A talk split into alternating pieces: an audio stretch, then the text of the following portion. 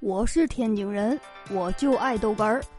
天津人讲笑话开始了。哎呀，这不前段时间放假嘛，去露营，跟二哥二嫂子他们一家子。哎，正好边上有这么一片瓜地呀。你说要吃个西瓜啊，晚上这多痛快啊！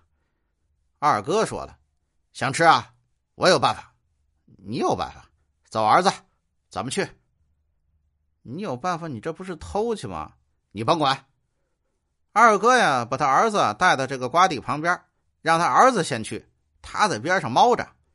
哎，一会儿啊，人家那个看瓜的来了，二哥噌就站起来了，往那跑，指着他儿子就大骂呀：“嘿，你这个小子，啊，你要吃瓜咱买呀，你偷人家瓜干什么？看我不打死你！”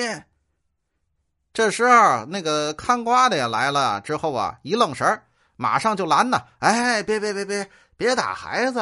你打孩子干什么呀？孩子不就是想吃瓜吗？